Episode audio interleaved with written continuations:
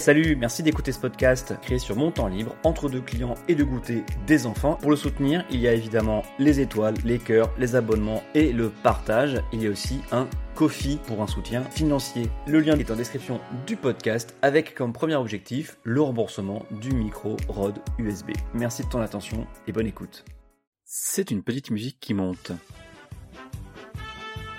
Non, pas cette musique la petite musique de l'absence de débat qui rendrait la future réélection de Macron illégitime. Gérard Larcher, président du Sénat, lui-même élu par une poignée de grands électeurs, hein, puisqu'on parle de légitimité, s'en est ému dans une interview au Figaro. L'interview est par contre, hélas, en accès réservé aux abonnés. Je dois donc me contenter du résumé du Monde, un journal que je paie, et d'extraits. Que dit Larcher alors? Je cite le président de la République veut être réélu sans jamais avoir été réellement candidat, sans campagne, sans débat, sans confrontation d'idées. Tous les candidats débattent sauf lui, c'est un paradoxe. Si on lui fait remarquer que Sarkozy n'a pas fait de débat de premier tour en 2012, il rétorque Mais étions-nous dans la même situation qu'aujourd'hui? Au moment où un appel à l'unité du pays s'impose, il est impossible de museler le débat démocratique, il est important au contraire de retrouver un équilibre et des règles. c'est bien commode l'époque ou le contexte. Bah voyons. Le Monde fait le lien avec une intervention du même Larcher sur Europe 1 le 1er mars, où il a dit S'il n'y a pas de débat, s'il n'y a pas de bilan de projet, imaginons le président de la République réélu alors que ce sera dans une forme d'omission de débat démocratique avec un risque, il précise, sur la légitimité au cours du mandat. C'est drôle quand même de tout faire reposer sur les choix de campagne de Macron, du président sortant. Comme si on ne savait rien de ce qu'il avait décidé depuis 5 ans en plus, le flou éventuel du programme de 2017. Il est dissipé depuis longtemps, non? Quant à la campagne, n'y a pas que Macron qui fait campagne. Tout focalisé sur lui, à mon avis, est très révélateur du présidentialisme forcené qui a gagné la République française. Il y a d'autres candidats, il existe d'autres formats que des débats à 12 candidats. Des porte-paroles sont sur les plateaux télé et radio, chaque parti, chaque campagne produit sa propre propagande sur ses propres plateformes. Hein On est en 2022 quand même, plus en 1986. On peut aussi s'amuser à croire que Macron aurait peur de Poutou sur un plateau de télé, j'en doute. Philippe Poutou arriverait peut-être à l'interpeller, mais Macron, même si c'est sur un sujet sensible, Macron saurait répondre. Ou au pire, hein, il sait que les électorats ne se recoupent pas du tout. Donc, à vrai dire, l'opinion de Poutou et de ses électeurs, je pense que Macron s'en cogne pas mal. Chiappa le dit sur Europe 1 également. Hein. Euh, ça fait un an que Marine Le Pen, que le Parti des Républicains, que d'autres, le PS, euh, sont en campagne pour la présidentielle. J'ajouterais que LFI aussi fait campagne avec euh, Mélenchon depuis plus d'un an. Chacun est libre de faire sa campagne. Il me semble que Valérie Pécresse a tenu des meetings qui ont été rediffusés en direct, en long, en large et en travers. Bon là c'est Chiappa qui parle, hein, sur l'ensemble des chaînes d'information. Et c'est normal, comme les autres candidats. Donc je n'ai pas le sentiment que qui que ce soit soit privé de campagne. Et de l'autre côté du spectre politique, hein, on a des gens de gauche, enfin, essentiellement des soutiens de Mélenchon, ne nous l'aurons pas, qui disent quasiment la même chose dans Libération, à propos de la supposée absence de légitimité si la campagne ne se déroule pas comme eux l'entendent. Alors avec cette tribune, euh, je ne sais pas si j'ai plus ri pour le contenu, pour les signataires ou pour leur prétention à attribuer ou non une légitimité à un scrutin, une campagne, des résultats et le mandat qui s'ensuit. Commençons tout d'abord par euh, le contenu. Déjà, la première phrase. Attention, accrochez-vous. Oui, il y a la guerre. Mais il se trouve qu'il y a aussi une campagne présidentielle. De qui cette situation fait les affaires, la chose est assez claire pour tout le monde. Ah bon? C'est Macron qui envahit l'Ukraine? Non mais quelle belle démonstration d'autocentrisme, de, solipsisme, que de tout imaginer au service ou à cause de son petit pays. J'imagine que sans la guerre, euh, et c'est la pandémie qui aurait été accusée, les signataires auraient peut-être écrit oui, il y a le virus qui tue, mais il y a aussi une campagne présidentielle de qui cette pandémie fait les affaires? La chose est assez claire pour tout le monde. Hein Suivez mon regard. Radio Conspi, bonjour. Après un rappel ironique sur le projet, avec euh, deux ou trois, avec trois ou quatre E. Hein, bon, c'est une blague de 2017 quand même. Hein. Parce que c'est notre projet. ah oui, vous vouliez l'entendre. Les signataires dressent, euh, dressent le bilan des cinq années passées et attention, oulala, ça saigne. Hein. La réalité, après 5 ans de macronisme, c'est que l'hôpital est en ruine, la justice est en ruine, l'école est en ruine, les libertés publiques sont en ruine, la grande cause du féminisme est une blague, Make Our Planet Great Again est une énorme blague, mais la police est toute puissante et la science numérique en train de passer des caps orwelliens. Alors, je ne dis pas que tout est faux, mais je suis sûr, je prends les paris, je vous mets ma main au feu, je vous mets ma tête à couper, que le même texte aurait pu être écrit après le quinquennat de Chirac, après le quinquennat de Sarkozy, après le quinquennat de Hollande. Modulo quelques adaptations de contexte, peut-être euh, pour le slogan Make America Great Again, ou, peut-être la grande cause du féminisme, puisque, bah, en l'occurrence, ce n'était même pas affiché comme une grande cause auparavant. À propos de contexte, j'ai un peu regardé, j'ai un peu cherché en cette tribune. Il n'y a pas un mot sur la pandémie.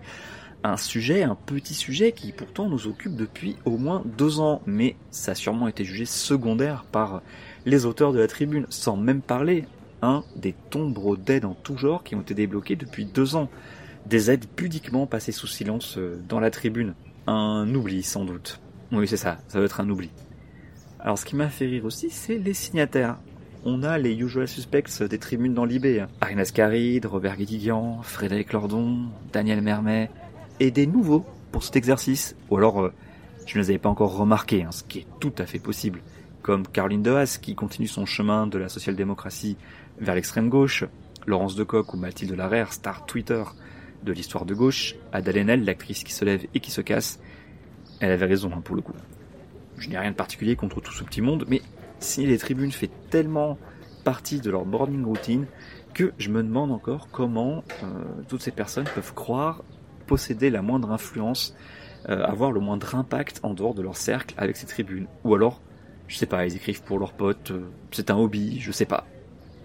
Enfin, ce qui m'a fait rire aussi, c'est leurs prétentions. Qui sont-ils Qui sont-elles Corollaire du point précédent, qui sont ces gens pour exiger de Macron qu'il fasse campagne comme eux le décident? À quel moment peut-on croire que le problème de ta propre campagne, hein, puisque bon, bah, ils soutiennent Mélenchon, hein, le fait que tu sois pas entré dans les sondages, ce serait à cause d'une supposée fuite du président sortant. À mon avis, il faudrait mieux se poser la question suivante. Si Macron échappe autant au débat, aux questions qui fâchent, ne dévoile rien, etc., pourquoi les autres candidats n'en profitent-ils pas?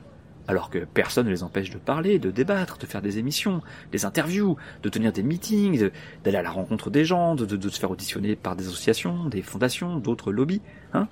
Puisque leurs solutions sont les meilleures, pourquoi le peuple ne s'en empare-t-il pas pour porter au pouvoir celui ou celle qui prône les meilleures solutions? C'est bien d'avoir raison, mais en démocratie, c'est mieux d'être majoritaire. Et j'ai toujours milité chez les Verts, hein, donc les défaites en ayant raison, je connais très bien le summum de cette tribune, je trouve, c'est le lancement d'un hashtag. Attention, pas de débat, pas de mandat. Un hashtag, non mais c'est une OPSP. Il y a un code promo aussi. Euh... Ouais, donc un hashtag, hein, c'est donc l'engagement ultime de 2022 apparemment. La nouvelle pétition sur Internet hein, qu'on dégainait en 2005 comme l'arme ultime de la mobilisation populaire, avant d'envisager un forum social, voire social et solidaire, hein, quand on était carrément zinzin ou qu'un militant revenait euh, tout feu tout flamme de Porto Alegre. Par contre, ce hashtag, il est tellement consensuel dans les oppositions diverses à Macron qu'il est récupéré à la fois par Éric Zemmour, Stéphane Ravier, hein, qui est donc du front, enfin du RN, mais qui est passé chez Zemmour, ou par François Ruffin, dont le compte La fête à Macron a été renommé euh, pas de débat, pas de mandat, hein. et aussi par Edoui Planel qui relaie la tribune. Un bien bel attelage. Je ne suis pas sûr que Ruffin cherchait ça, même s'il avait dit en début de son mandat parlementaire qu'il voulait emmerder Macron avec des trucs à la con. Pas des dossiers de fond, hein, des trucs comme la polémique autour des vaccins obligatoires. À l'époque, c'était les vaccins infantiles. Évidemment, on parlait pas du Covid, mais aussi le statut de première dame, les 26 000 euros de maquillage utilisés par Macron. Et il avait dit, hein, c'est en appuyant sur des trucs comme ça, hein, les trucs à la con, que la cocotte va bouillonner. C'était le 28 août 2017 sur France Inter. Bref, je trouve que l'archer, comme pas de débat, pas de mandat, euh, joue un jeu dangereux. Parce que qualifier une élection d'illégitime l'entache à tout jamais, et c'est toute la démocratie qui en pâtit. C'est le jeu auquel s'est amusé Trump à la fin de sa campagne de 2020 et qu'il continue à sortir régulièrement.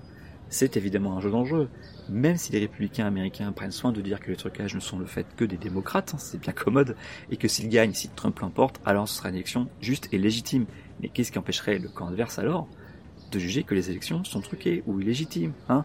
La démocratie, c'est un équilibre subtil. Il est nécessaire d'accepter de perdre pour que ces futures victoires hein, soient légitimes. C'est ainsi. Toutefois, il existe un risque sur la légitimité de l'élection.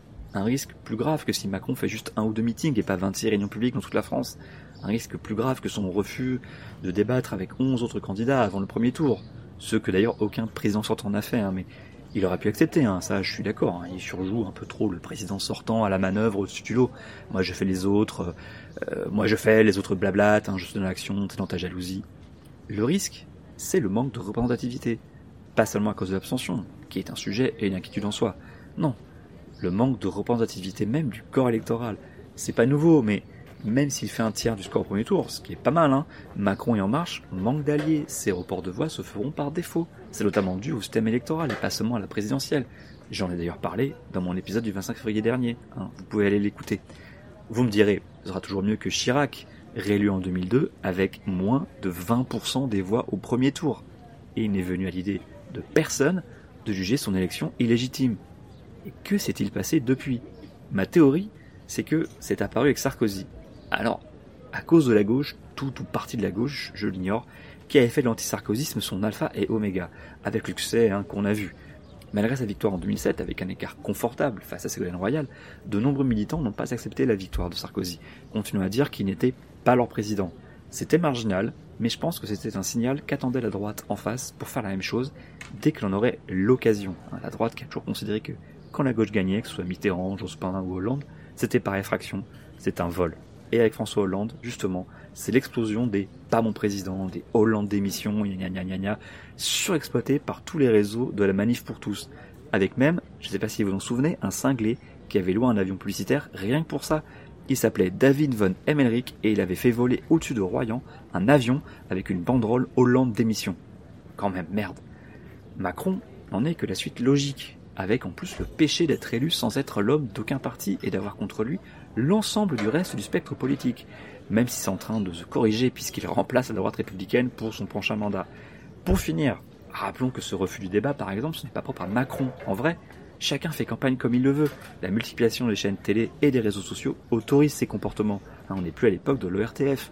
Tenez, BFM TV vient d'annuler sa soirée du 23 mars à cause de deux défections, et pas des moindres, Macron et Le Pen. Cette dernière exigeant la présence du sortant pour venir à un débat.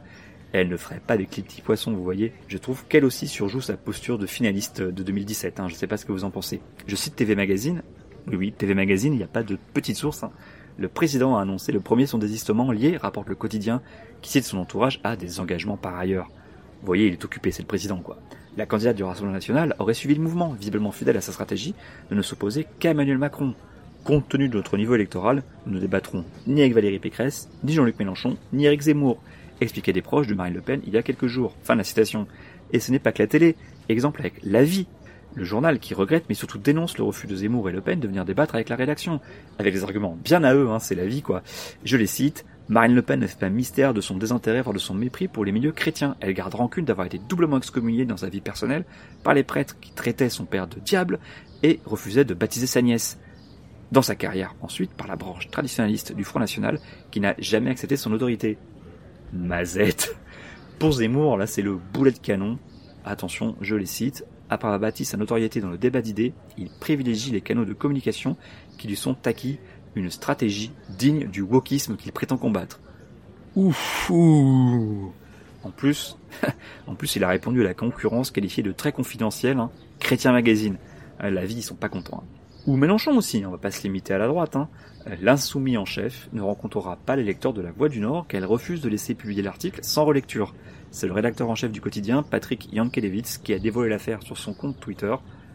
Jean-Luc Mélenchon ne participera pas à un face au lecteur de La Voix du Nord, car il ne peut pas relire l'article qui en sera tiré avant parution. C'est le dernier à nous réclamer ça. Même Emmanuel Macron ne l'a pas demandé lors de sa récente interview. Ancien monde. Fin de citation. Problème de ces désistements, à la télé en tout cas, hein, où l'ARCOM, le nouveau nom du CSA, fusionné avec Adopi, où l'ARCOM veille aux équilibres du temps de parole, des minutes en moins de Macron ou Le Pen, ce sont des minutes en moins pour tout le monde, y compris des petits candidats déjà moins exposés. Un effet pervers de ces obligations d'équilibre déjà bien malmenées par les réseaux sociaux de ces mêmes médias, où la priorité est donnée au contenu qui marche et pas du tout à l'équilibre des temps de parole. ce n'est pas moi qui le dis, hein, mais pour citer à nouveau TV Magazine et surtout Poutou, hein, attention je cite, Philippe Poutou, NPA, s'en est ému sur les réseaux sociaux. Les règles du temps de parole et leur acceptation par les médias permettent donc à ces candidats d'empêcher les autres de parler. Le scandale continue. Je ne dirais pas ça souvent, mais Philippe Poutou a raison. C'est tout pour aujourd'hui et c'est déjà pas mal. Je vous dis à la semaine prochaine.